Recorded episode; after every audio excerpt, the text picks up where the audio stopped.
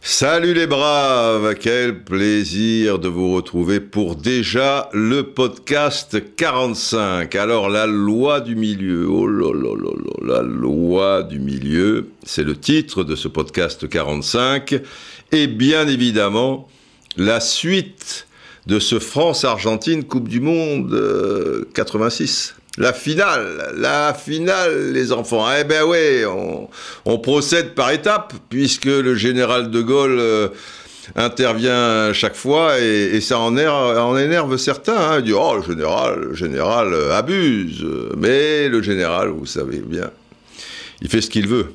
C'est un peu lui le boss, quelque part, de ces podcasts. Alors, on va commencer avec la loi du milieu.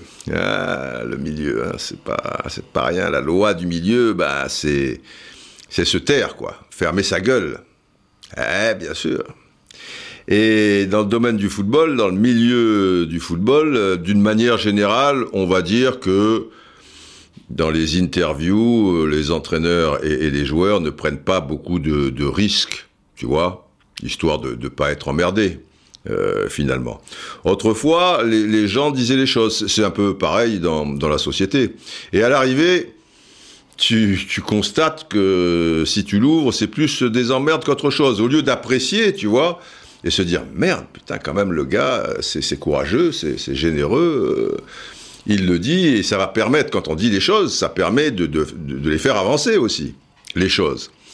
Mais il y a toujours un retour de bâton, tu t'exposes quand, tu dis euh, les choses. Et là, dans le dernier France Football, euh, de mardi dernier, donc, Claude Puel, je vois en haut à gauche, la Ligue 1 a ce qu'elle mérite. Ouh, là, là, là, là, avec un titre comme ça, qui n'est pas racoleur, qui, résume bien son, interview à l'intérieur de ce France Football signé, euh, j'allais dire Max Urbini, non, c'était son papa, Patrick euh, Urbini.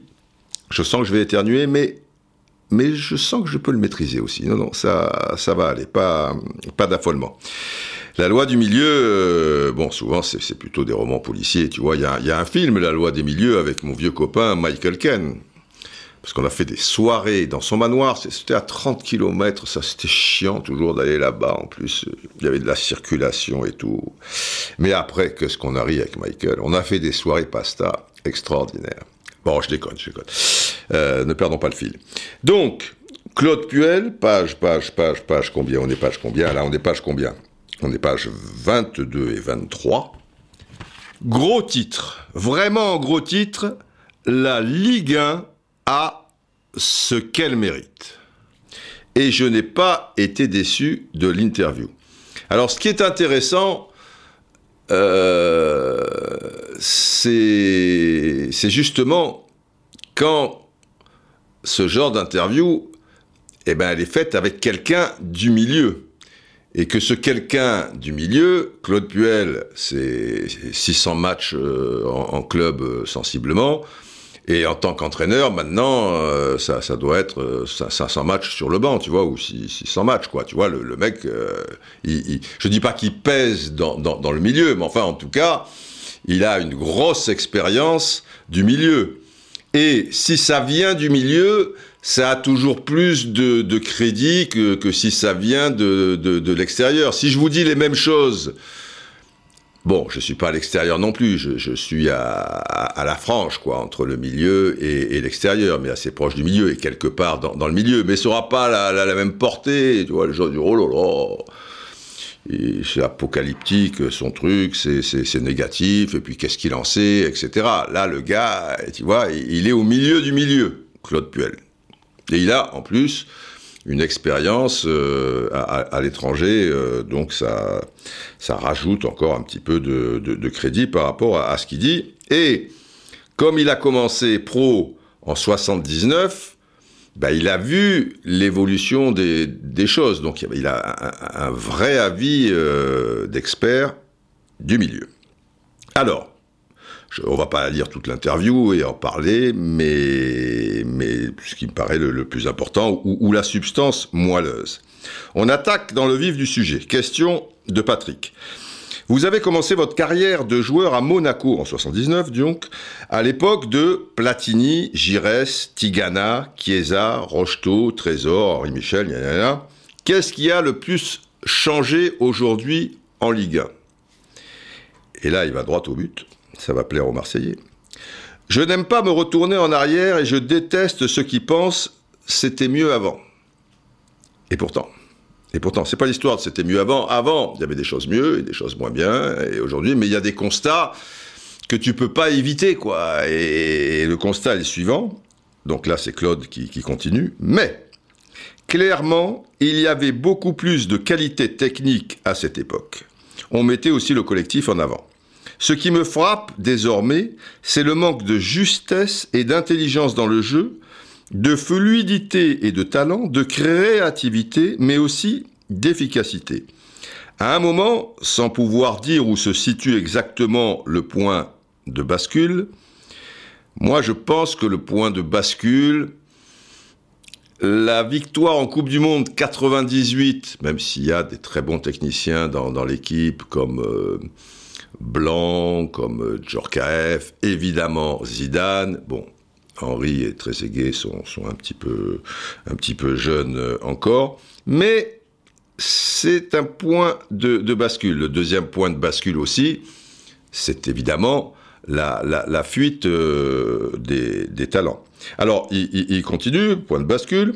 On s'est mis à rechercher des profils plus physiques, avec de la vitesse, de la puissance, et petit à petit, on en est arrivé là la Coupe du Monde 98 et à mon sens la grande confusion, c'est que effectivement, physiquement, on a laminé nos adversaires. Mais des gars physiques comme euh, De Sailly, comme euh, les Arazou, comme Deschamps, évidemment Thuram, évidemment Carambeu. Il faut pas oublier qu'au-delà du physique, ils avaient un sens du jeu et un sens tactique qui revenait, si vous voulez, déjà de leurs années en Serie A pour la plupart.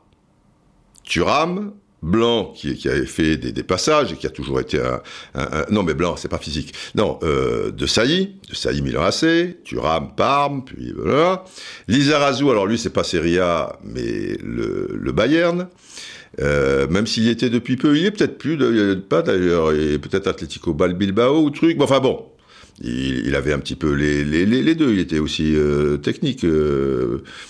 Deschamps, qui a toujours été un, grand tacticien, un entraîneur dans sa tête. Il était déjà en, Ligue 1 euh, dans ses clubs successifs, mais ça fait un bout de temps qu'il était à la, Juventus. Donc ces joueurs-là avaient une puissance athlétique euh, et, physique et de vitesse et ce que vous voulez, mais ils avaient aussi un sens du jeu. Or, les joueurs de la Ligue 1 qui pourraient se rapprocher physiquement des, joueurs euh, cités, bah, ils l'ont rarement. Et, donc, on s'est dit 98, on est costaud, on est bien placé euh, en, défense, tout ça et tout, on lamine tout le monde. C'est ça, voilà, on, va se, diriger plutôt vers ce, football-là. Et d'autant plus, évidemment, que euh, les, joueurs techniques partant dans des championnats étrangers, avant de peaufiner un joueur, mon ami, et, évidemment, c'est moins cher et c'est plus facile de, prendre euh, un gars costaud, puissant, euh, qui va vite. Après, bon, pied carré, ou pas très à l'aise dans le jeu, ou pas le sens du jeu, bon, on, se démerdera. Je pense que 98 a, beaucoup joué. La fuite des talents, je vous l'ai dit. Donc, on s'est mis à rechercher, c'est Claude, hein, des profils plus physiques avec de la vitesse de la puissance, et petit à petit, on en est arrivé là. Si Platini avait été un joueur physique, vous croyez qu'il aurait eu une telle dextérité? Et si Thierry, Henry ou Kylian Mbappé n'avaient pas eu cette base technique avant d'acquérir la justesse et la puissance, vous pensez qu'il serait devenu champion du monde à 20 ans? Voilà, ça aussi c'est la grande confusion. Évidemment, Henri et, Mbappé, euh, je, veux dire, ça, ça va à mille à l'heure. Mais ils ont la technique suffisante, si, vous voulez, pour profiter de, ces qualités athlétiques, ce qui n'est pas le cas de, de, beaucoup de joueurs. Euh, là, vous pensez bien. Ce qui me gêne, c'est que dans la plupart des centres de formation, on continue de privilégier l'aspect physique. On perd ainsi en route beaucoup de gamins intéressants. C'est ça le truc. C'est que forcément, cette puissance physique, quand vous avez 14, 15, 16 ans, eh ben on va voir sensiblement que vous. Le joueur technique qui n'a pas terminé forcément sa, croissance, qui n'a pas encore compensé son, manque euh, physique. Alors ça veut dire il fait un 72, on, ça, il fera peut-être pas un 93. Mais après, il peut prendre du, coffre, quoi, si, vous voulez, une forme de, puissance et aller peut-être euh, un, petit peu plus vite. Mais lui, il n'arrive pas jusqu'au centre de formation. Parce que lui, tu le vois pas. Il n'y a que des caisses là qui, t'écrasent, qui, qui machin. ces joueurs-là font la différence à ces âges-là. Mais quand tu passes plus haut, bah là c'est compliqué, évidemment. Alors, euh, prenons des exemples. Euh, dans le football d'aujourd'hui en France, centre de formation et tout le tralala, un Giresse, qui était un phénomène de joueur et qui n'a pas eu de problème parce que il, mesurait pas 1m85 et il courait pas le, 18 euh, au 100 mètres et tout. Simplement, le mec, avec un, ballon, il, savait tout faire. Et plus le, sens du jeu. Un Giresse aujourd'hui, bah, il passe pas. Hein. Ah bah non, il va faire des essais dans les clubs, il sera refusé. Bah les mecs vont rigoler. On dire, eh, vous voulez qu'il soit professionnel euh, avec ce, gabarit euh. Un gars comme Griezmann, alors là, c'est plus récent. Avant d'aller en Espagne, et qu'on lui donne sa chance en Espagne, et on connaît la suite, bah, il a fait des, essais hein, dans, des clubs français. Il n'est pas passé. Trop, trop frêle, euh, trop petit, trop fragile, etc. Des Iniesta et des Xavi, qui ont brillé au super niveau, tu vois, au, plus haut niveau. En France, ils passent pas. Ils arrêtent le football à 14 ans, 14 ans et demi, ils voient, voient pas le, ballon, etc., etc. Bon, des, exemples comme ça. Même Modric, Modric, quand il commence, je veux dire, s'il n'est pas dans le football yougoslave, s'il est dans le football euh, français, il passe pas. Mais Modric, voilà un exemple quand je vous dis quelqu'un qui est pas bien grand, mais après, ben, à force d'entraînement, il va faire un peu de musculation, un peu de truc, sans perdre ses, qualités naturelles. Et Modric, euh, quand il est parti, il était encore un peu frêle à Tottenham en, première ligue, mais il se baladait. Il y a des gens, je me souviens, qui disaient Qu'est-ce que c'est que c'est Le mec, il s'est baladé. Et après, au Real et tout. Et dans les contacts, Modric, ben, va te le coltiner. Mais mais évidemment, c'est pas physiquement euh, un monstre, même s'il a du coffre. Ça, ça, joue aussi. Ça. Et là, c'est pas une histoire de, taille euh, ou de poids euh, ou de puissance d'avoir du coffre et de, répéter les efforts, etc. Bref, dans nos centres de formation, vous voyez ce que dit Claude Puel, on continue à privilégier ça. Et le souci, ça c'est encore Claude, des petits gabarits souvent qui se développent physiquement plus tard, ce que je vous ai expliqué, et ne peuvent pas exister dans un football de combat et de duel, ce que je vous ai expliqué, ou on ne les comprend pas, mais qui en revanche, ou donc le lieu où on ne les comprend pas donc, mais qui en revanche sont créatifs, savent prendre l'info, se démarquer, combiner, proposer des solutions et qui voient tout ça déjà avant les autres, ben voilà, ces, joueurs-là, ben, il y en a très peu qui, qui, passent euh, le cap. Alors, on poursuit. Et ça se paye, dit Patrick Urbini. Inévitablement, là c'est Claude, cela rejaillit sur le contenu et le niveau des matchs, de Ligue 1 donc, sur la qualité de jeu collectif des équipes, même sur la façon dont on marque des buts et finalise les actions. Désolé, mais au très haut niveau, la qualité technique fait toujours la différence.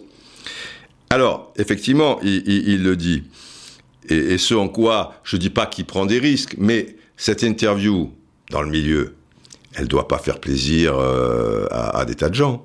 Et auprès d'aficionados, non plus, parce qu'ils trouvent que c'est tout à fait normal, que la Ligue 1 est parfaite, en plus on est champion du monde et tout. Claude Puel, euh, qu'est-ce qu'il a fait? Claude Puel, euh, il a jamais été international, il s'est limité à quelques sélections en, espoir, et je dis c'est d'autant plus généreux de la part de Claude Puel, parce qu'on pourrait lui renvoyer dans la gueule, que lui, précisément, c'était un joueur plutôt de devoir, alors ça c'est une qualité, mais besogneux, c'est un petit peu euh, péjoratif. J'ai connu euh, Claude, euh, ça fait plus de 40 ans. La première fois que je l'ai vu jouer, il jouait en équipe de France junior, et c'était un match, je me souviens, au stadium. On devait être en 77, tu vois, ou, quelque chose comme ça.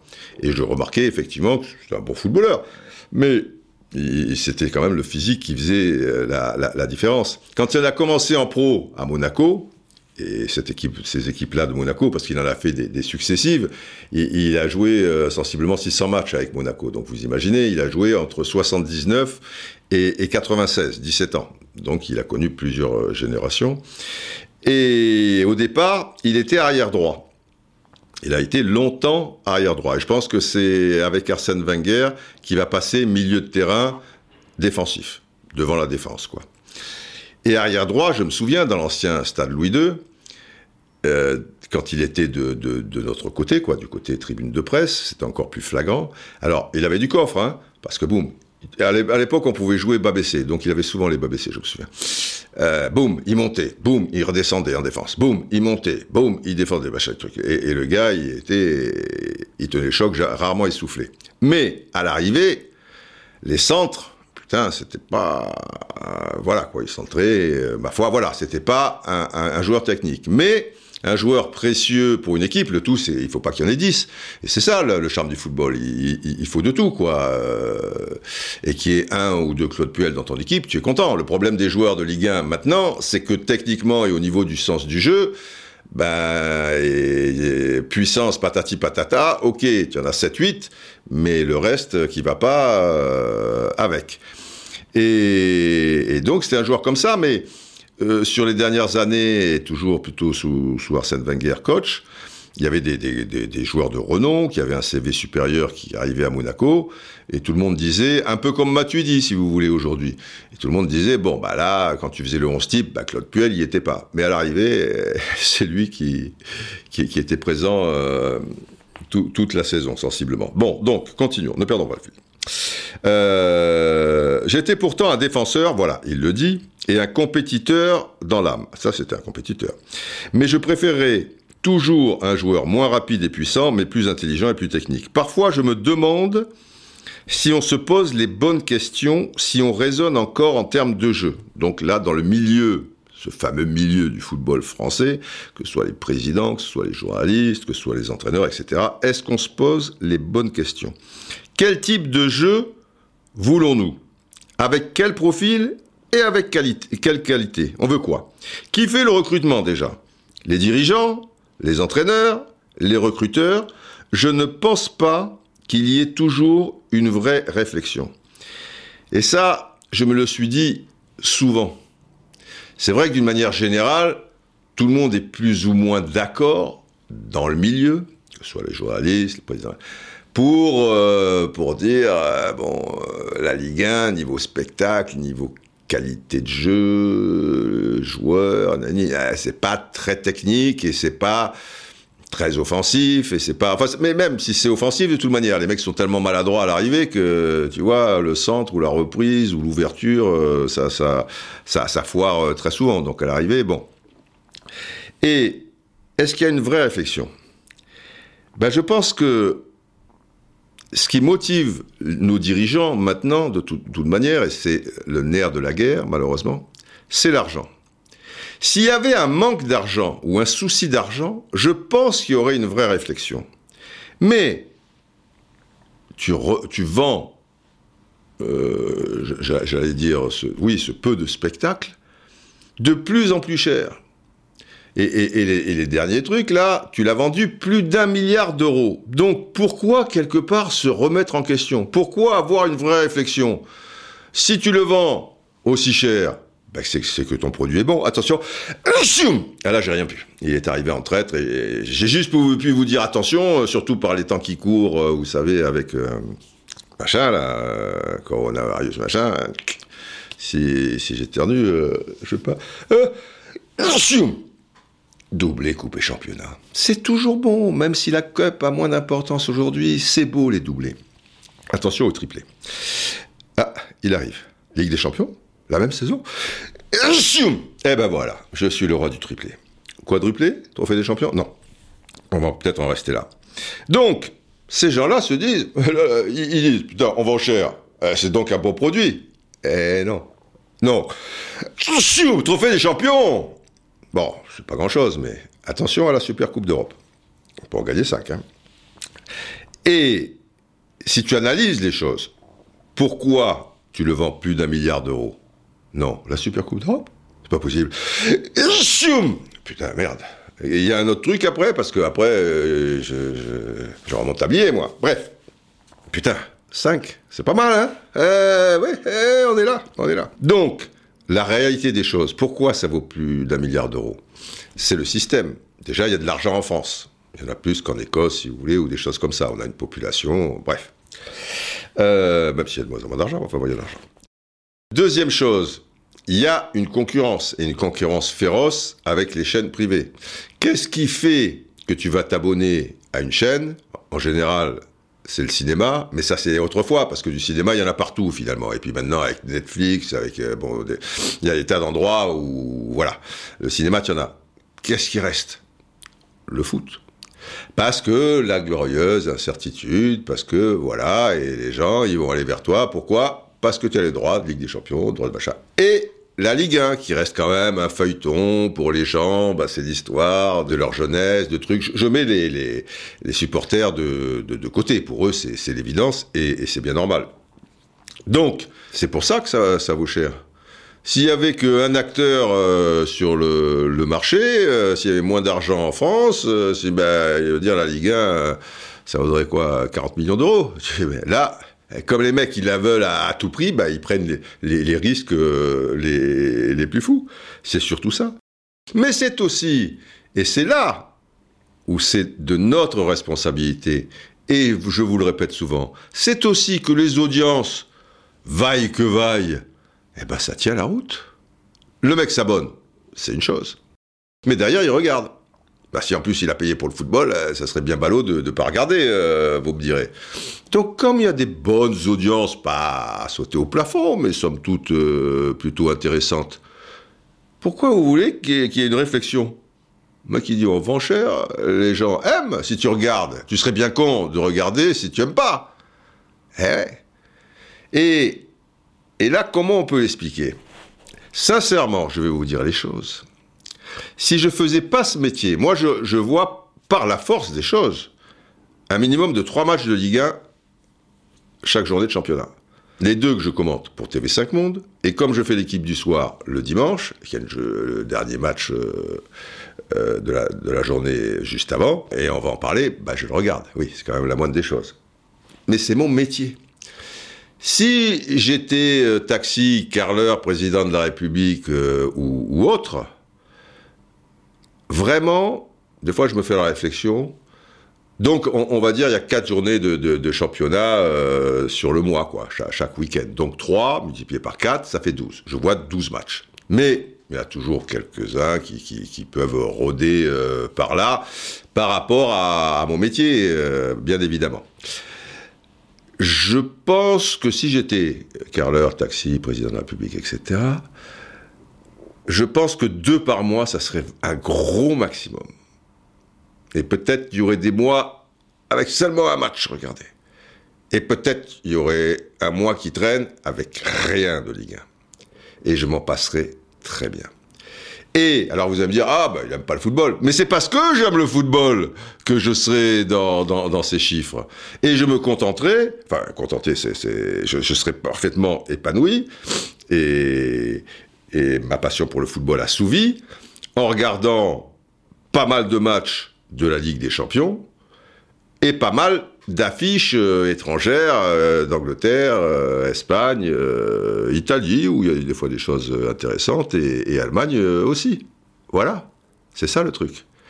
Mais alors c'est qui qui regarde tous ces matchs de Ligue 1 les uns derrière les autres? Je répète, le supporter de telle équipe ou de telle autre qui regarde euh, chaque semaine son, sa formation, euh, ses, petits préférés et tout, c'est dans la logique des choses. Mais les autres, bah les autres, c'est la facilité, quoi. c'est tu dis, bon, bah, il y a ça, je vais regarder. Alors après, tu rates, tu dis, putain, c'était pas terrible. Alors des fois, ça peut bien tomber. Hein. L'autre jour, sur TV5 Monde, j'ai commenté Nice-Rennes. C'était bien. Ah, c'était bien, ça allait des, deux côtés. bon, certes, il y avait des maladresses ici et là, mais le match parfait n'existe pas. Euh, bon, euh, et puis ça va, tu vas pas râler dès qu'il y a un contrôle raté ou un centre, machin. Euh, ok, j'en suis pas là. Et c'était bien. Mais le, coup de bol, quoi. Si on me dit avant que j'ai des garanties, Nice-Rennes, ça va être bien, eh ben, même si je fais pas ce métier, euh, je vais le regarder. Mais le problème du foot, c'est qu'on sait jamais. Et qu'on sait qu'avec un match de Ligue 1, ben, il y a quand même 9 chances sur 10 où, non pas tu perds ton temps, mais ton temps euh, sera mieux exploité si tu regardes euh, une affiche d'un championnat étranger. Ou de temps en temps, bah, tu, elle sera pas terrible non plus. La montagne accouchera d'une souris, comme tu veux. Mais en proportion, en probabilité, tu mets quand même beaucoup plus de, de, chances de, ton côté. Si tu aimes le foot, normalement, ben, tu regardes quasiment pas la, la Ligue 1. C'est comme si tu aimes le cinéma, si tu es un cinéphile averti, ben, tu vas pas aller te taper des navets. Tu vois? Alors des fois, il y a une belle affiche avec des acteurs ceci, un scénario qui paraît cela et tout. Tu es déçu, mais tu mets quand même toutes les chances de ton côté en allant voir ce type de film plutôt que des trucs où tu sais très bien que ça, a toutes les chances d'être une catastrophe, même si parfois il y a, une bonne surprise. Et pour les livres, c'est pareil, et pour tout ce qui est culture, entre guillemets, et tout, euh, si, si, tu aimes le truc en question, tu vas plutôt te diriger vers quelque chose d'un certain niveau. Enfin, il me semble. Et donc, c'est là aussi le fond du problème. C'est que les aficionados de foot, bah, il y en a combien qui aiment vraiment le foot, mais je vais dire, c'est peut-être un peu brutal, mais en comprenant un peu les, subtilités du jeu, quoi. Tu, vois C'est-à-dire être euh, un, connaisseur, quoi. Et oui. et là, je pense, et j'ai le sentiment, le foot maintenant est une mode. Euh, bon, euh, ça, touche beaucoup de gens dans la société en France, euh, là. Mais je suis pas sûr que beaucoup de gens, en proportion, il y a des grands connaisseurs, bien sûr, mais que beaucoup de gens aient vraiment les bases. Et ces gens-là se, disent pourtant aimer le, foot. Et ils se disent même connaisseurs.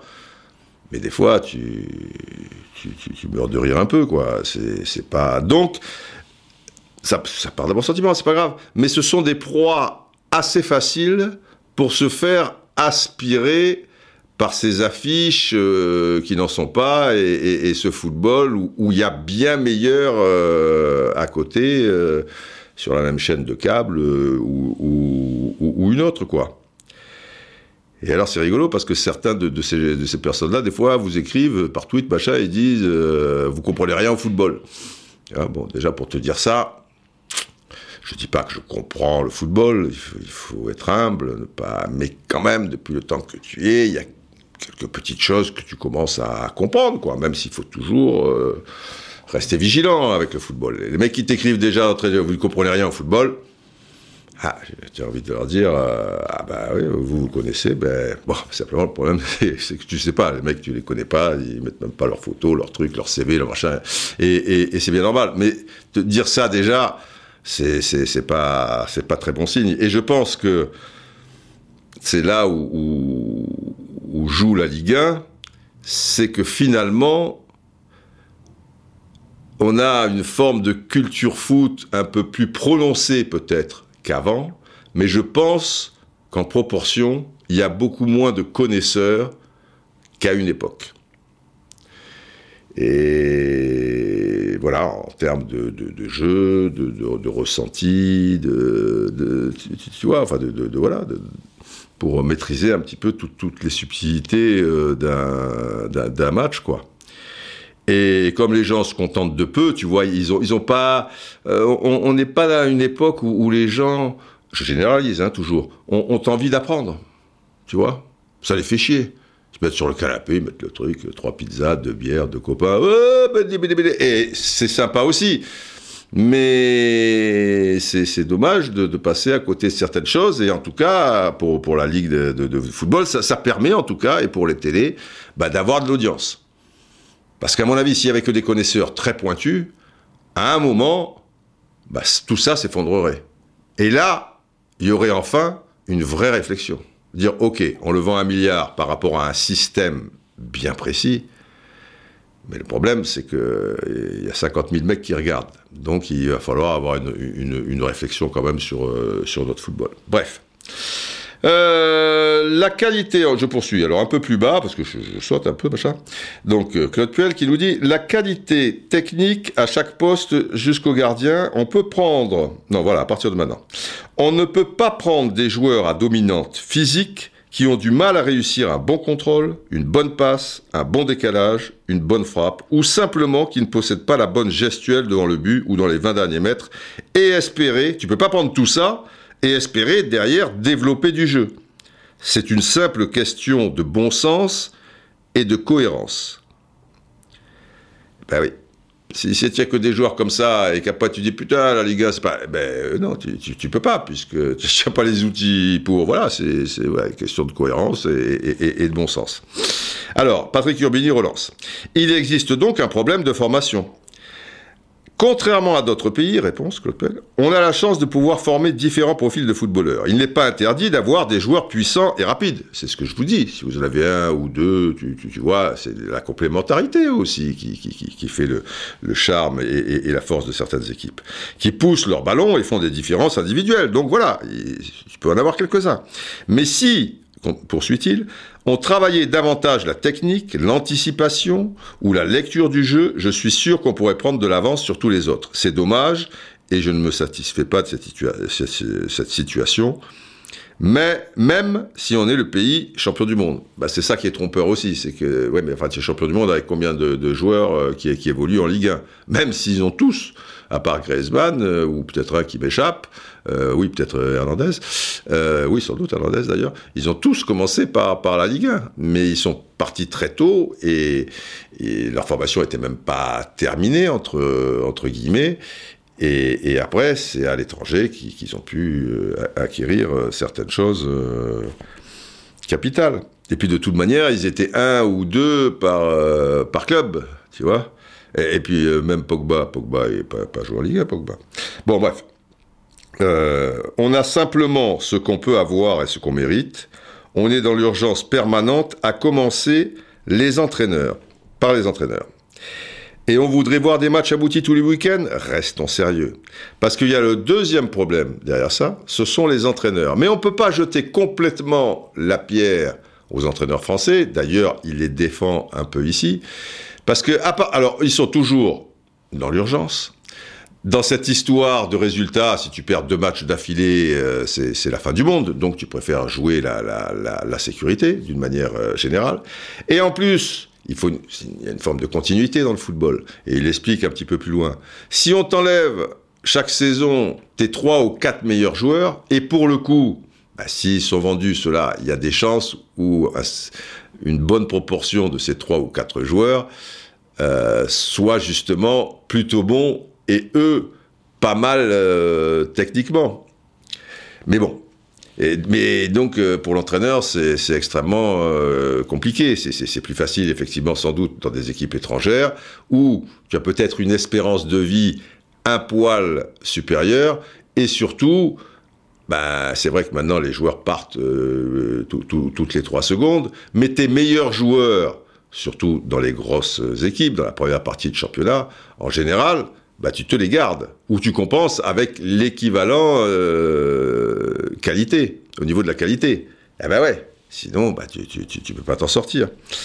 Euh, alors derrière, bon, euh, qu'est-ce qu'il y a de l'intérêt alors, dit Patrick Urbini Bon, ça reste une compétition difficile, avec des styles de jeu différents, euh, même si les équipes, ça c'est Claude Puel, hein, sont le plus souvent, formatées pour du combat avec de la vitesse et de la puissance, il y revient, hein, et sont donc plus limitées dans leur expression collective, ça on pourra pas dire qu'il a fui euh, au niveau des, des réponses, hein, puisque chaque fois il te rabâche ça, mais cette fois avec d'autres mots. Il y a de l'engagement et, et de l'indécision, hormis pour la première place, donc c'est vrai que cette forme de suspense, suspense ça, ça peut arranger un peu mais c'est surtout une, compétition qui permet chaque année de découvrir de nouveaux joueurs, des pépites, et qui offre donc une certaine fraîcheur. C'est vrai qu'en Ligue 1, bon, malgré tout, chaque saison, bah, il y a, quelques jeunes là un peu qui, sortent et voilà, ça, ça met un petit peu de, piment. Et comme euh, relance Patrick Urbini, comme Kamavinga à Rennes ou Cherki à Lyon cette saison, voilà, il dit exactement, ou comme Bappé hier, de temps en temps, heureusement, on arrive à former des joueurs complets euh, comme lui, là il parle de Mbappé, qui allie technique, qualité d'élimination, vitesse, puissance, talent et efficacité. Le problème, c'est qu'on n'a même pas fini de développer ces jeunes joueurs qu'ils sont déjà partis à, l'étranger et qu'il faut donc recommencer, remettre en route chaque été avec des effectifs chamboulés et souvent hétéroclites, ce que je, je vous disais.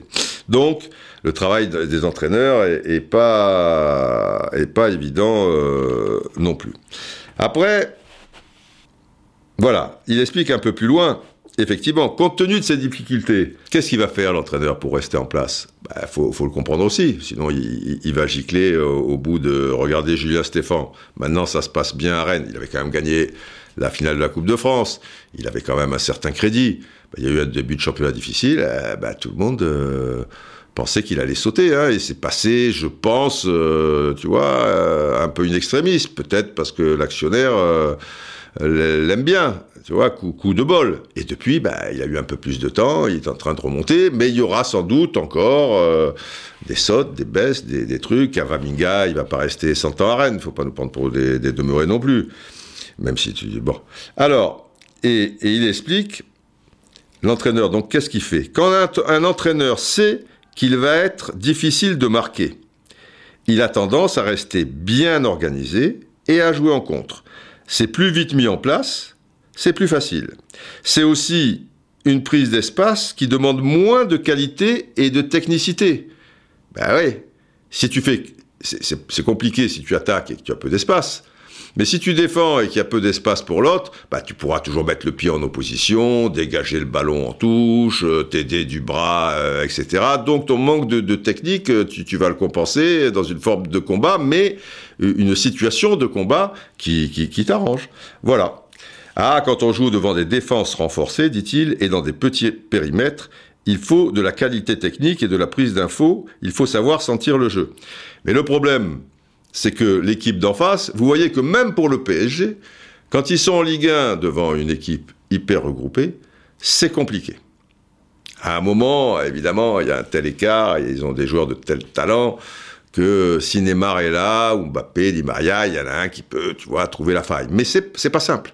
Alors imagine une équipe qui a peu de qualité technique et collective, comme bon nombre d'équipes de Ligue 1, qui se retrouvent confrontées à ce problème. Mon ami, on n'est pas dans la merde. Hein euh, bah, bah, bah, Alors, il rajoute, et c'est très vrai, j'ai aussi parfois l'impression qu'on veut toujours se sécuriser avec des grands gabarits. Il en dit des choses quand même, et c'est tellement vrai. Mais pourquoi?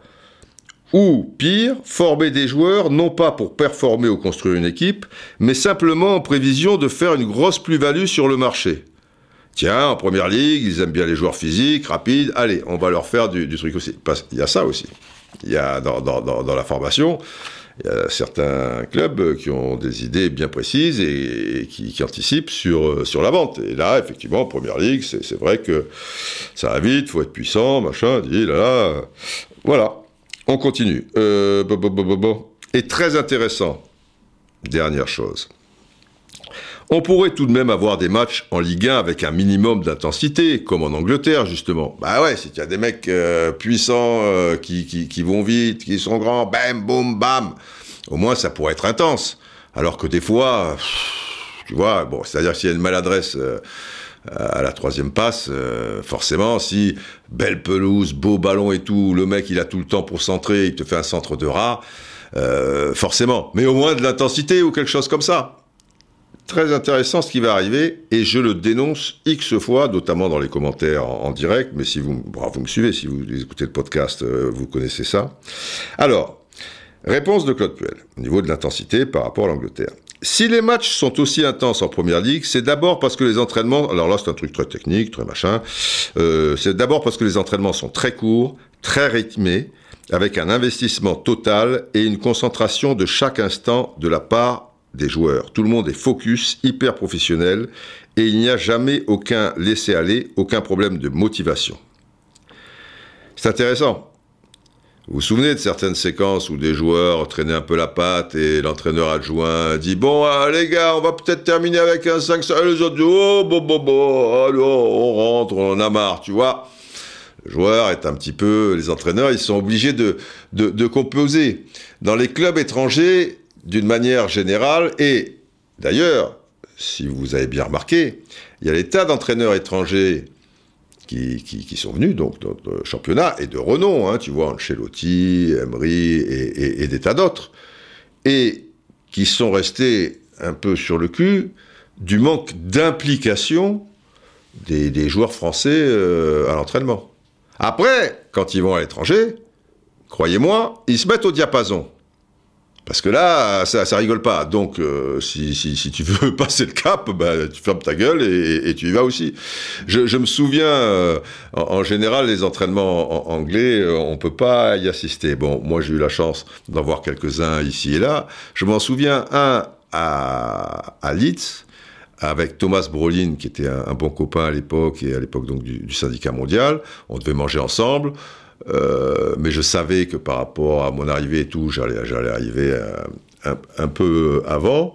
Et il m'avait dit, on s'entraîne juste à côté d'Hélène et tout, tu passes, je laisse ton nom, t'en fais pas, bon, c'est interdit au public, mais tu, pourras, tu mets dans un coin tranquille, tu m'attends là, et après je prends vite ma douche, etc.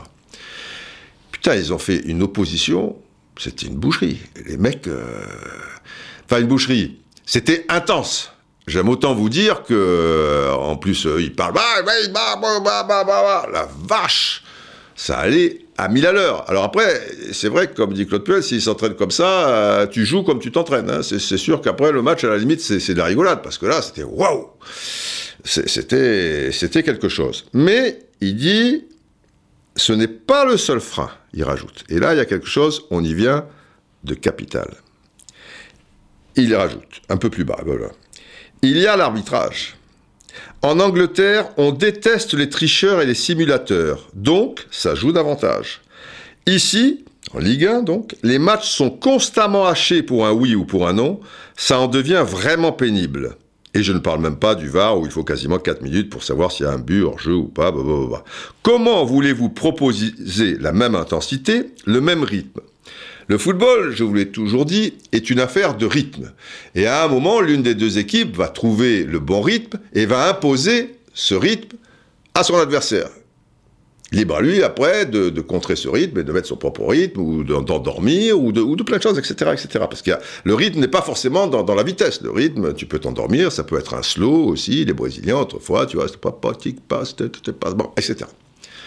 Mais comment tu peux mettre du rythme et imposer un rythme si dès qu'un joueur est effleuré, il tombe et que l'arbitre siffle.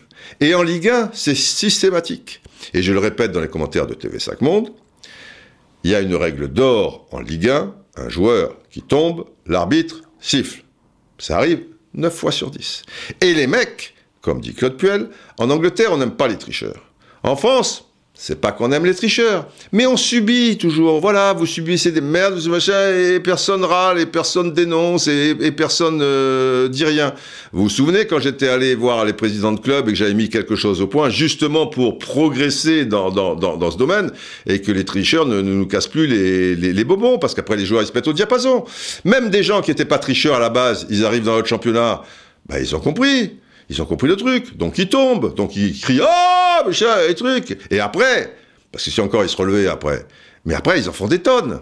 Alors qu'est-ce qu'il veut trouver du rythme par S'il y avait une vraie réflexion, des états généraux du jeu, avec les présidents, les journalistes, les entraîneurs, les... C'est pour ça que moi je trouve que cette interview, c'est du miel, elle est fantastique, on devrait rebondir dessus. Mais bon, non, voilà, ce truc, eh ben on passera à autre chose et, ça continuera. Je veux dire, il y a, y a que euh, à un moment, euh, général, oui. Donc vous, vous êtes l'homme qui a dit non. Eh, voilà.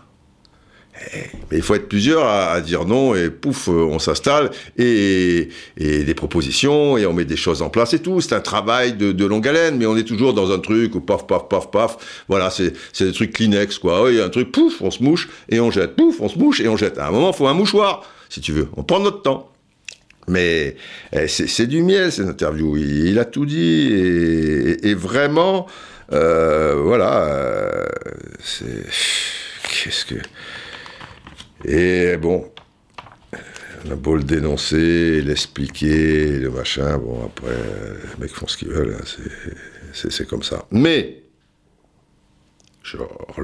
j'instisse là-dessus. Si vous, vous l'acceptez c'est vous, hein, les, les, boss. C'est comme dans la société, hein, c'est machin truc. Si vous vous dites, ah, bon, truc, bon, après tout, enfin bon, euh, là, et que vous regardez les matchs, et, vous râlez après, mais ça sert à rien de, de, râler. La meilleure défense, euh, bah, c'est de ne pas le regarder. Et de regarder les bons matchs euh, qui, en général, sont pas, sont pas en Ligue 1. Croyez-moi que les, les, états généraux du, du jeu de la Ligue 1, ils, ils vont les faire, mais là, pourquoi s'emmerder? Enfin voilà, c'était la Ligue 1 à ce qu'elle mérite. Euh, tiens, une petite... Euh, bon, déjà, ça, j'espère que vous avez été attentif à tout ce qui est dit, et le plus simple, ça serait de, bah, de, prendre France Football et le lire tranquille, parce qu'il y a, d'autres choses. Ça, en général, on le met avant, mais je vais la mettre après. Ça, ça méritait votre attention du début à la fin. C'est important, les enfants. C'est pour ça que je veux une sirène.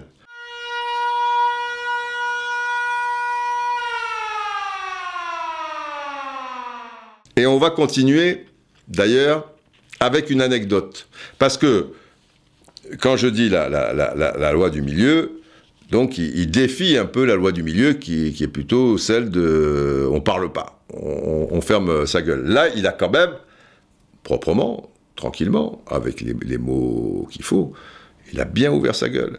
Et perso, moi je trouve, je le répète, que c'est courageux, parce que tu peux t'attirer que des emmerdes en disant ça.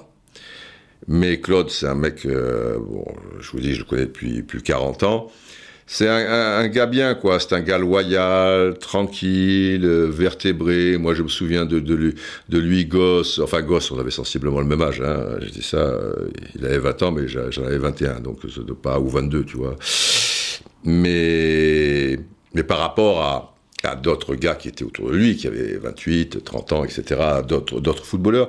Et c'était quelqu'un qui se mettait jamais en avant, qui était, voilà, c'était, c'était la force tranquille, comme il était d'ailleurs euh, sur euh, le terrain. Et tu te disais, voilà, c'est pas un gars qui, qui va te planter un couteau dans le dos et tout. S'il a un problème, il viendra te le dire et tu régleras ça euh, tranquillement entre entre gentlemen, mais mais pas quelqu'un de vraiment pas quelqu'un de, de, de tordu. Et là c'est impitoyable euh, tout, tout, ce qu'il a dit, mais, mais surtout c'est pour faire avancer les choses, quoi. C'est en ça que c'est généreux lui pour dire après moi je fais mes trucs et tout, qu'est-ce que je vais m'emmerder la vie et, et, être critiqué même sans doute par par des confrères peut-être qui disent oh la Ligue 1 c'est très bien, mais non truc oh il exagère oh ceci euh, oh ce, cela. Si, si tu te remets pas en question, si tu vois pas les évidences et si tu les dénonces pas, c'est pas pour le plaisir de les dénoncer, je, me souviens, la première fois que j'ai vu Olivier Sadran, comme contact, c'était assez froid, je peux vous dire. J'étais allé parler à tous les, présidents, euh, c'était un autre truc, euh, pas celui euh, auquel je faisais rapport tout à l'heure, pour leur parler de foot citoyen et l'importance de s'engager dans le social, patati, patata et tout. Bref, j'avais pas fait un tabac, enfin heureusement j'avais quelques copains qui président de Ligue 1 qui, réalisait ça. Depuis, en général, il, il travaille. Hein. Tous les clubs de Ligue 1 font, font des choses euh, à leur niveau, que ce soit régional, national, très bien. Et mais pas. Enfin bon, ça serait trop long à expliquer. Mais je me souviens, après, il y avait un repas euh, c'était pas le il y avait pas que ça. Ils s'étaient pas réunis juste pour qu'on parle de ça. J'avais j'avais profité grâce à un ou deux présidents qui qui, qui qui fassent leur réunion annuelle ou je sais pas trop quoi et ils m'avaient glissé entre deux sujets deux thèmes pour que je, je parle de, de, de, foot citoyen. Donc après il y avait un repas où on était tous mélangés et je me souviens Olivier Sadran était à ma table ou, ou l'inverse j'étais à sa table. Et là, c'est du vécu, c'est une anecdote, donc ça mérite un gang. Et je le trouve un peu froid, mais je le connais pas. Je dis, c'est peut-être sa nature. Mais moi, j'aime pas les, gens quand tu ressens qu'il y a un problème. C'est plus fort que moi et que tu te sens un petit peu. Bon, après, tu peux être un peu parano, mais la meilleure manière de le savoir, c'est de lui demander euh, Vous avez un problème avec ce que j'ai dit, euh, avec moi, ou truc Moi, ça me dérange pas, hein, truc. Donc, à un moment, évidemment. Euh, je lui sors, euh, dites-moi, Monsieur Sadran, je sais pas, peut-être je, me fais des, idées, mais vous avez un problème euh, me concernant ou pas? Parce que s'il y a un problème, ben autant le, voilà, on, va crever l'abcès, quoi. Et, et, lui, il me dit, il y a une petite voix, il me dit, non, non, il n'y a pas de problème, ben, mais je sens qu'il y a un problème. Donc j'ai, hein, un peu lourd peut-être, je lui dis, vous êtes bien sûr, parce que s'il y a un problème, on en parle je commence à être un peu agressif, ce qui est con d'ailleurs, mais bon, mais ça m'énerve. Et il me dit, non, j'aime pas les gens qui crachent dans la soupe. Alors là, il a trouvé un client à, qui parler. Donc là, on est allé un peu plus loin. Donc je laisse pas passer, quoi. Il me crachait dans la soupe. Donc quoi, je crache dans la soupe, machin. Donc je, je lui dis, j'ai dit que je crache dans la soupe ou quoi? Je crache dans la soupe, bah, bah, bah petit peu plus agressif. Mais, pas si agressif quand même, mais non, peu, et peu importe, c'est pas, pas l'histoire. Et lui, il m'explique, à l'époque, il y avait une émission qui s'appelait Enfin du foot. Je sais pas si vous avez connu. Et Enfin du foot, il y avait, y avait de l'humeur, il y avait de l'humour, je crois. Parfois, c'était un peu corrosif. Mais, on disait les choses, quand même. Parce qu'il faut savoir aussi, je dis ça pour les plus jeunes, longtemps, euh, et surtout la télévision qui avait les droits de la Ligue 1, ben, elle vantait un peu le spectacle, donc elle mentait un peu, ou même carrément, et surtout, elle se gardait bien de critiquer, ce qui peut aussi se concevoir parce que tu critiques ton produit, tu vois. Venez dans ma boutique, euh, il y a des beaux bonbons, des fleurs, tout ça. C'est sûr que si tu dis, euh, ouais, enfin, en, fait, euh, les bonbons ils sont pourris, hein, les fleurs sont fanées, tout ça et tout. Bon, faut trouver un juste milieu. Depuis, c'est tellement grotesque que tu peux pas cacher les choses, et ça a évolué à mon avis dans le bon sens c'est que même si tu es détenteur des droits, bah, si le match est pas bon, bah, tu vas dire qu'il est pas bon, si, tu trouves qu'il est pas bon. Et, et, tu vas peut-être dénoncer le, la manière de jouer d'un tel, de trucs, voilà. Alors qu'avant, euh, tout était beau puisque c'est l'autre produit, eh, ben, tu vois, bon. Euh, et enfin du foot, à l'époque où on a commencé, ça devait être 99, euh, on était encore dans l'époque de cette sorte d'hypocrisie, quoi, par rapport aux télés qui, qui, ont les droits. Euh, donc lui, il n'était pas habitué à ça. Nous, on disait les choses. Voilà, c'est tout. Et on les disait effectivement avec humour, mais même si ça devait faire mal, justement pour faire avancer, et, puis image à l'appui, ou avec, euh, bon, on avait quand même du, du répondant, euh, avec Pierre Ménès, Karim Nedjari, Jean-Pietro Agus, et des entraîneurs aussi qui cautionnaient cette émission, puisque venaient des Angèle Marcos, qui était entraîneur à l'époque, des Jean-Marc Furlan, Claude Puel est venu, euh, et des joueurs, euh, Christian Gourcuff, qui était un, habitué, etc. Et on disait les choses, et eux le disaient aussi, euh, du coup. Et bref, donc je lui dis, si cracher dans la soupe, c'est essayer de, de c'est de dire la vérité et de machin quoi, alors ouais, je, je, la crache dans cette putain de soupe. Donc, et après, bon, boum, il a mis un peu plus bas, euh, truc, euh, et alors pas sorti bon copain, mais il a, enfin voilà, je suis resté ferme sur sur les prix, il faut pas déconner. Donc voilà, c'est leur logique, euh, mais je trouve que que c'est pas bon. Et résultat des courses, ben on n'a pas beaucoup. Des fois, il y a eu des petites prises de conscience dans dans ce domaine, mais pas professionnel quoi. Tu tu, tu vois? L'arbitrage, tu pourrais le régler avec les arbitres, mais c'est pas facile pour eux, c'est trop trop euh, trop évident de dire ah pourquoi ils sifflent, laisse jouer machin. Mais ouais, mais les mecs sont des tricheurs professionnels maintenant. Et donc des fois, bah le mec, il, tu sais plus, des fois il a peut-être mal, des fois il y a, y a, vraiment euh, quelque chose. C'est si les, les mecs étaient honnêtes, nos arbitres, seraient bien meilleurs dans ce domaine. Donc il, faut les, aider. Mais pour les aider, il faut s'attaquer au mal. Et le mal, c'est les tricheurs. Mais si tes, propres entraîneurs, eux, te poussent à, faire comme ça, etc. Bon, bah, c'est un cercle vicieux et puis on n'avance pas et ça pénalise tout le monde puisque en face, ça sera la même chose. Tu vois Mais bon, enfin, c'est comme ça. Là où je suis content, en revanche, après le sondage, on va terminer cette première partie avec ça. C'est vrai qu'il peut être faussé parce que les, les gens qui ont, qui ont voté le, par rapport au sondage que, que je vais vous donner maintenant, ce sont les sondages de l'application. Alors il y a déjà les braves. Normalement, les braves sont des gens un peu avertis d'un certain niveau. Bah oui, nous sommes d'un certain niveau, il faut en être conscient, patati patata. Bref. Mais si vous êtes sur l'application, vous êtes les braves des braves. Et, donc, vous n'êtes pas le, public lambda de, football. Et je pense que si on faisait le même sondage, il n'y aurait peut-être pas les mêmes chiffres. En tout cas, ça m'a rassuré. Pourquoi? La question est la suivante. Dans un entretien à France Football, Claude Puel fait un constat peu flatteur sur la Ligue 1. Et je donne quelques exemples euh, voilà, que je vous ai donnés, donc je ne vais pas vous les relire. Et la question est, êtes-vous d'accord avec ce type de déclaration? Alors, premier, première possibilité, absolument pas. Je le trouve vraiment dur, mais j'ai un peu l'impression que c'est la mode de casser la Ligue 1 en ce moment. Il n'y a que 4% extrêmement rassurant. Parce que les gens pensent euh, truc. Euh, enfin bon, bref. 4%, c'est pas beaucoup. Voilà.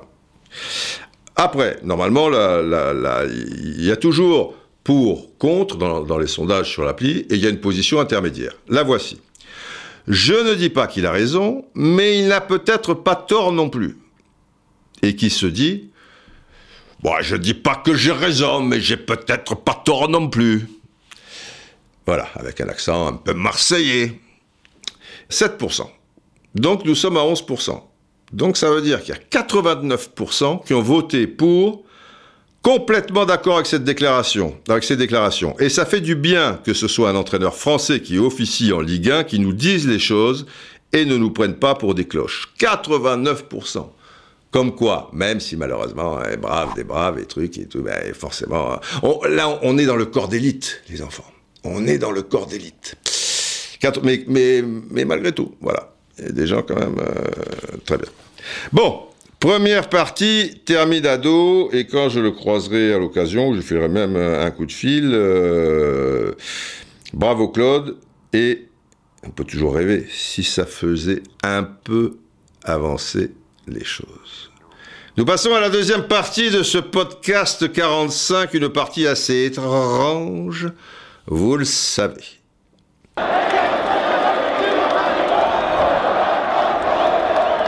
Vous avez compris.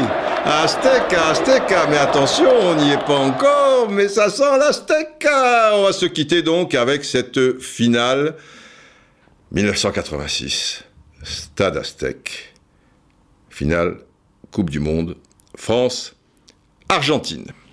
Donc nous sommes aux alentours de la 12-13e minute. Je ne vais pas vous refaire l'histoire, pourquoi les Neptuniens, tout le tralala et tout. Si vous regardez pas les podcasts, euh, je veux dire dans l'ordre, vous êtes mort. Si vous n'avez pas regardé le 43-44, coupez ici, allez à la fin du 43, et après, euh, au bout de 40 minutes, sur le 44. Sinon, vous n'allez rien comprendre.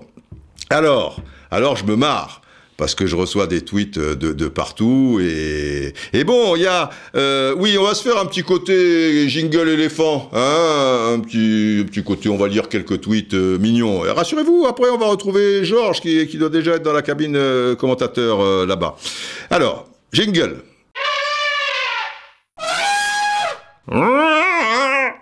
Et eh oui l'éléphant Barry. Mauvais souvenir pour les supporters de l'OM mais bon. Il y a eu Munich alors, ça va.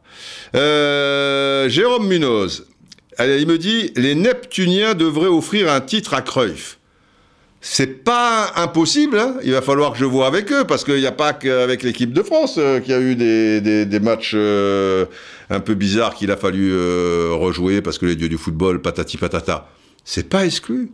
On va peut-être, sur les années à venir, ensemble, dans les podcasts et dans les deuxièmes parties, se faire une quinzaine de matchs. C'est l'histoire, les enfants, c'est l'histoire. Alors, Dougie Doug, qu'est-ce qu'il me dit? Et les Neptuniens, ils voudraient pas créer une sixième étoile pour les podcasts Ah, cinq étoiles, c'est déjà pas mal. Une sixième étoile, ça sera peut-être pour le Brésil, pour la prochaine Coupe du Monde. Étienne, Étienne, Étienne, Étienne, qu'est-ce qu'il dit Étienne? Oh, tiens-le bien. Alors, il dit, quel enfoiré ce général, j'ai écouté le podcast 43 hier soir, et nous stopper ainsi, vous et le Neptunien sans nom, est intolérable. Attention, il faut respecter... Ah Général? Qu'entends-je? Qu'a-t-il dit, Étienne? Ah non, non, non. Il, il a dit, quel entêté ce général. Ah oui, c'est vrai, c'est vrai, je suis un peu entêté. Mais Didier, il le fallait. Pendant la guerre, il fallait être têtu et y croire. Bien sûr, général. Je, vous rappelle euh, tout à l'heure où vous nous arrêtez, parce que forcément, à un moment, vous allez nous arrêter. Ouh là là là là, on l'a échappé belle, le général est susceptible. D'un autre côté, enfoiré, enfoiré. Je comprends, Étienne. Enfoiré, c'est le côté écologique, tu, tu vois, sympa. Enfoiré, enfoiré. Mais bon, sorti du contexte, tu comprends, le général. Bon, bref. Euh, Zar, il nous dit Je ne veux pas crier au scandale, mais que suffio Il ne mérite pas un carton sur ce début de match. On est tous d'accord. Mais pour l'instant, le seul jaune, il a été donné à Luis Fernandez. Mais que Sufio, euh, le traitement qu'il inflige à Bellone, euh, moi je suis d'accord euh, avec toi, et sans chauvinisme aucun. Caramba encore sauté, qu'est-ce qu'il nous dit? Vivement le podcast 74 pour connaître la fin du match satané général. Attends, on est au 45. À mon avis, la fin du match, on va pas la voir dans le 45, 46, 47.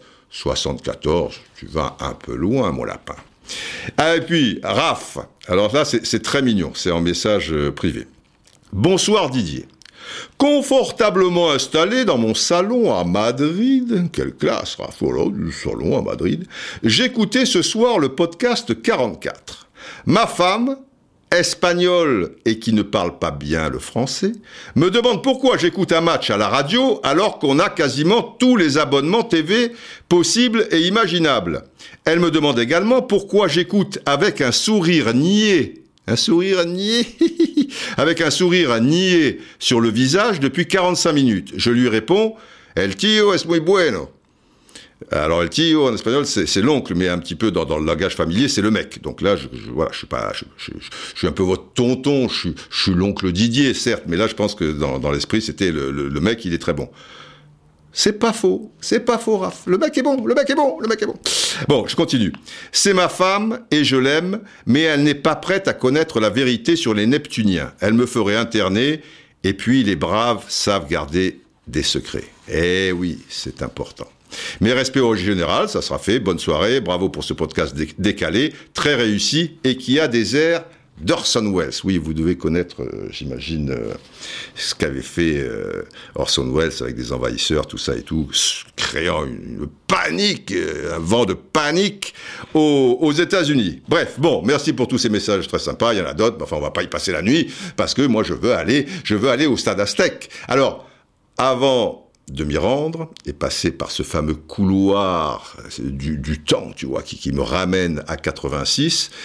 Euh, souvenez-vous, on est aux alentours de la 10, 11, 12e minute, et il y a le feu. Parce que cette fois, Max Maradona, qui avait pris de l'élan, de la vitesse, euh, après avoir fait un raid de, quelques dizaines de mètres, ben, faute de Maxime, qui le vit mal, D'ailleurs, euh, vous savez qu'il y a le système de, si, si, on veut, soit avoir la conversation entre deux joueurs, ou euh, savoir aussi ce que pense un joueur à un instant T. Je fais juste, et Georges me met en, rapport euh, avec le, cerveau du, du, joueur en, en question. Voilà, très rapidement, pour se mettre dans le bain, un petit bout de l'action, la réflexion de Max, et, l'endroit où se trouve le coup franc. Il y a le feu, les enfants. Il y a le feu Fuego Maradona, Diego, qui passe il, Oh là là, encore Bossis Ah ouais, mais cette fois, il n'a pas intercepté. Et cette fois, la faute, euh, elle, est, dangereuse. Mais, mais à quoi il pense, Max? Ouais, voilà, faute.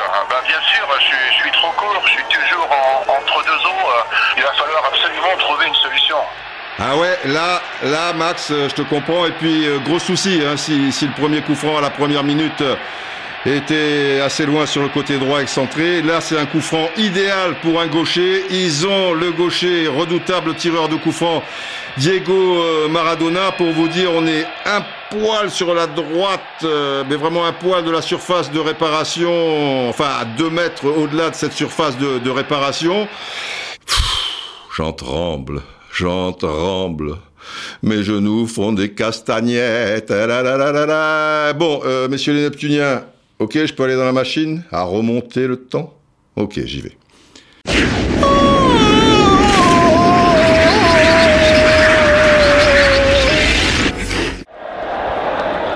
Oh putain, c'est violent quand même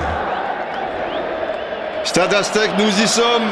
Oh là là, Joël Batz, près de son poteau gauche, qui place son mur. Diego Armando Maradona, qui prend tout son temps. L'arbitre brésilien, voilà, qui fait reculer le mur français, composé de, de quatre joueurs. Fin de Batista. Bah, aïe, aïe, aïe, aïe, aïe, Et oh là là, le miracle des loups Extraordinaire, Joël Batz qui a dévié, je crois qu'il la touche pour que le ballon ricoche sur son poteau droit, son poteau droit, pardon, sensiblement à une hauteur incroyable. Je, vais attendre le, ralenti euh, pour, euh, pour être un peu plus précis et, sûr de mon coup. Je, crois qu'il la touche.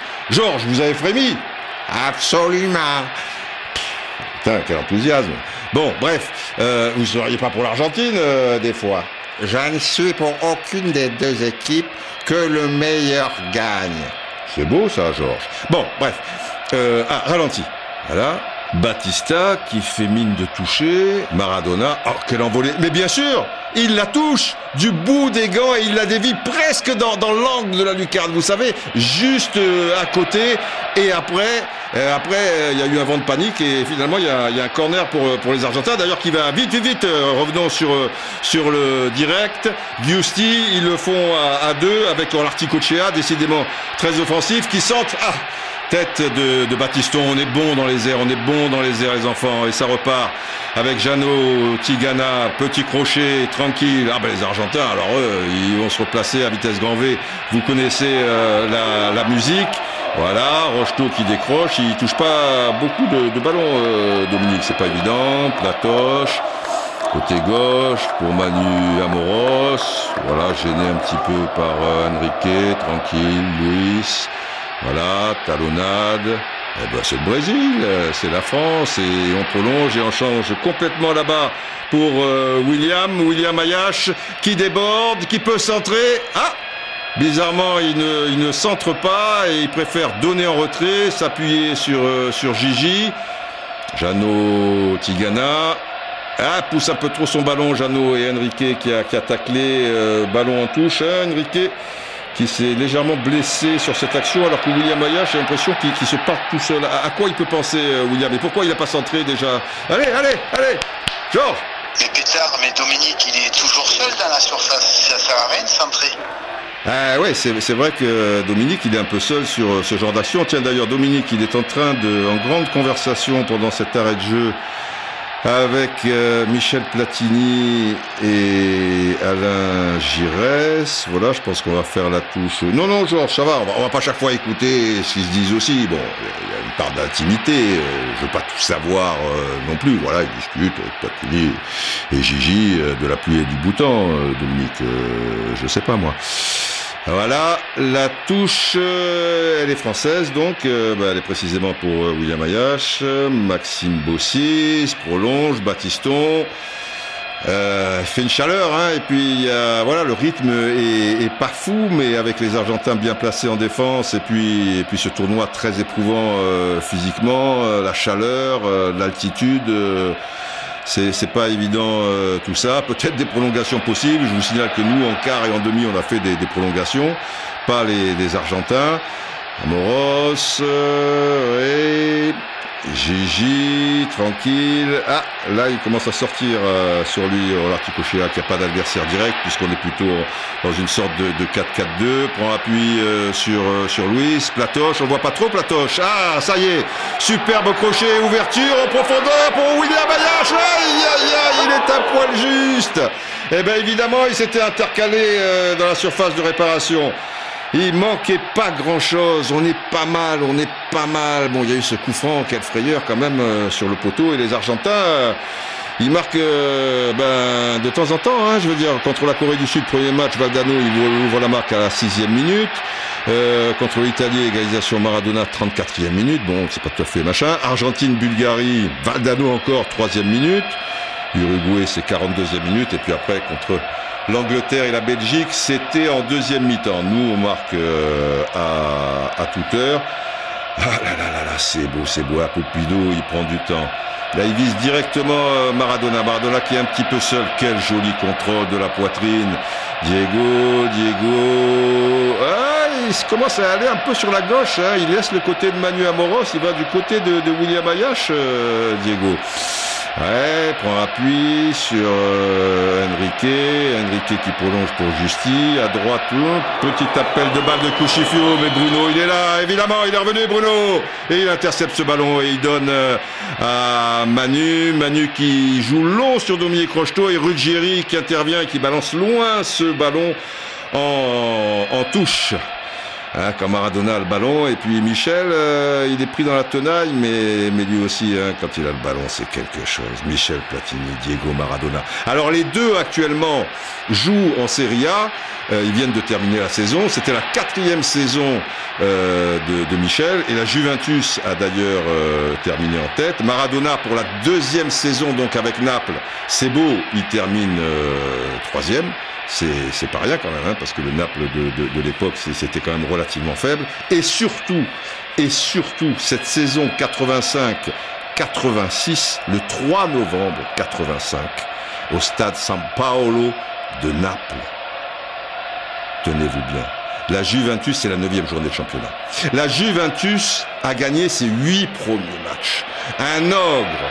Et donc, ils se rendent à Naples et Naples va l'emporter 1 à 0 à 12 minutes de la fin. Vous vous souvenez, c'est ce fameux coup franc indirect dans la surface de réparation et, ce ballon incroyable euh, de Maradona, tu vois, qui réussit à passer le, mur alors qu'il est très près des, buts, quoi. Je veux dire, l'angle est archi réduit et Tacconi est, au, est au pâquerette et et la presse euh, italienne sera, sera dithyrambique. Euh, ils expliqueront que quand il voulait pas le jouer comme ça, indirect. Il voulait que Maradona prenne un peu plus d'espace. Le, le, il, est, indirect. Donc le, gars qui a le ballon, il, voulait que Maradona soit pas aussi près du ballon.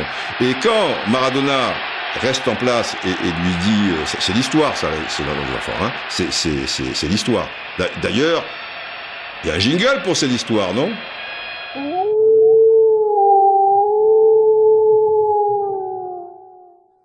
Ah oui, quand c'est l'histoire, bon, et puis finale Coupe du Monde, euh, je veux dire, euh, les loups sont en train de Paris, soit par ici, soit par Ivry, on devrait les mettre en, permanence. Mais bon, on va pas tout mélanger. Mais là, ça méritait les loups, parce que, donc le gars qui va faire la passe, il dit, mais Diego, qui est juste à côté, tu es fou Tu es devenu fou Il dit, passe-la moi. Et derrière, et derrière, le pied gauche de Maradona défie les lois de la physique, créant une parabole qui transperce les mains de Tacconi. Un but légendaire, l'un des plus beaux buts de l'histoire du football. Et vous, les braves qui la connaissez, cette histoire, vous avez vu sans doute cette image qui passe et repasse et repasse encore sur les réseaux sociaux. Donc, match aller, puisque là c'est la neuvième journée, Naples, Balagiv 1-0. Match retour au Stadio Comunale un partout. Platini et Maradona sont encore là, mais c'est pas eux qui, marquent. C'est Favero, l'arrière droit de la Juve, qui marque contre son camp. Et égalisation pour la Juve de Sergio Brio, qui est le stopper. Ça veut dire que c'est deux défenseurs de la Juve qui ont marqué des buts. Toujours des matchs très disputés. Et donc là, c'est le troisième match est-ce que Platoche va prendre euh, sa, sa, revanche putain?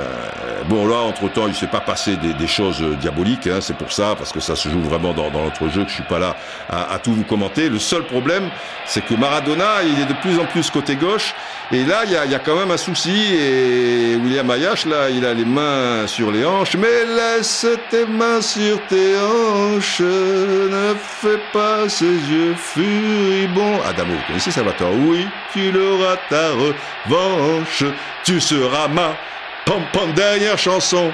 Qu'est-ce qu'il y a, genre Vous êtes quand même déroutant, il y a une finale de Coupe du Monde incroyable et vous nous chantez du Salvatore Adamo. Vous connaissez Adamo? Bien sûr, nous connaissons absolument tout de la planète Terre. Bon, très bien. En tout cas, euh, Willy, il n'est pas bien dans sa tête. Tiens, hein, j'aimerais bien savoir ce qu'il pense là. Je, vois que Maradona maintenant est à gauche. Bon, tout à l'heure j'avais l'oreille arrière gauche, j'avais Valdano, mais putain, je, je, vais pas m'en sortir moi si Maradona il, reste à gauche. Putain, il peut pas aller à droite ce con. Ah bah ouais, c'est compliqué euh, pour lui là. Il va falloir euh, compenser quoi. Que mais d'un autre côté, il est tellement à gauche, Raticochea, Valdano, euh, c'est un peu l'enfer. Ah bah là, il est en train de discuter. a encore un temps mort, encore un joueur. Ils en font un peu des tonnes ces Argentins, non? Maintenant, c'est encore Enrique, mais Enrique, il va pas tenir 90 minutes, il, est tout le temps par terre. Tiens, de, Dominique Rocheteau, William Ayache, allez, allez je veux entendre 6, 10, 10, allez, Georges, Georges Écoute, Willy, on va tenter un truc. Allez, ok, Dominique, comme tu veux. Les deux centraux, ils me collent, et j'ai pas d'espace. Alors, quand tu débordes, avant le centre, je filerai toujours au deuxième poteau. Ok, parfait. Et comme ça, Gigi et Michel, ils profiteront toujours de l'espace au premier poteau. T'inquiète William, j'ai vu avec eux, ils le savent. Ok, mais je m'assure quand même qu'il y a quelqu'un. Bah évidemment. Ok Dominique, on fait comme ça. C'est pas idiot ça, c'est pas idiot de laisser cet espace. Bon, on va voir si c'est payant par la suite. Bon, le jeu reprend enfin avec euh, Il y a match dans le match avec Bruno Bellon, mais là Bruno il a 3 mètres euh, de retard, euh, qui danse sur la droite. Jorge Buruchaga qui s'engage bien sur le côté des droits. Manu, attention, Manu, fan de Jorge, encore un centre, dégagement de la tête de Bossis. Oh là là, une reprise de Giusti Juste au-dessus de la transversale. Mamma mia, oh mamma, mia, oh mamma, mamma mia. Eh, mamma, sabe por qué perdí el corazón. Oh, esto Maradona. Ah oui, genre, ça va, ça va, ça va. Le ballon, il est passé derrière. Je pas la peine. voilà, c'est bon, on va pas y passer la nuit. On peut chanter, on peut, on peut chanter, euh, bien sûr. Bon, ben là, euh, l'air de rien, si on fait le bilan, entre la frappe détournée poteau Maradona et, encore celle-là juste au-dessus de, la transversale, euh, les occasions, euh, on a le ballon, la possession, mais elles sont quand même euh, argentines. Bon allez, voilà sur Maxime Bossis, c'est Michel Platini Platoche qui vient chercher ce ballon très bas, qui ouvre là-bas, bon appel de balle avec Amoros qui va peut-être pouvoir combiner avec Bruno Bellanoui, le 1-2, Manu qui continue, qui entre de réparation qu'est-ce qu'il y a, général? Ce n'est pas le moment C'est le moment. Eh oui, mais alors, c'est terrible, général. Vous allez vous faire haïr par, euh, par tous les braves euh, à, ce rythme. Donc là, on a figé l'image. Il est dans la surface de réparation. Il peut peut-être faire un intérieur euh, du pied, Manu, et, ouvrir la marque. et et l'heure, c'est l'heure, Didier. Nous devons conclure. Oui, nous concluons. Bon, bah, ouais, bah.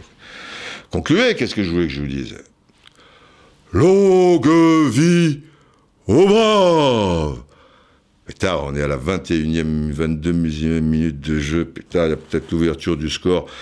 Oh là là là là là là là là Ben, ben d'un autre côté, euh, les enfants, euh, le général, euh, c'est le général. Hein. Bon, c'est comme ça. Bon. Parfois, il y a eu suis pas, je suis pas à l'aise dans ces 22, 23 premières minutes de la rencontre, je vous le dis. Bon, portez-vous bien, plein de bonnes choses et prenez soin de vous et en particulier de ceux qui en ont bien besoin. Et nous, on se retrouve, euh, podcast 45. Euh, moi, je sens bien ce qui va se passer derrière avec Amoros. Je sais pas, j'ai, j'ai un bon pressentiment. Et vous, hein? Bon, allez, on se retrouve très vite. centre,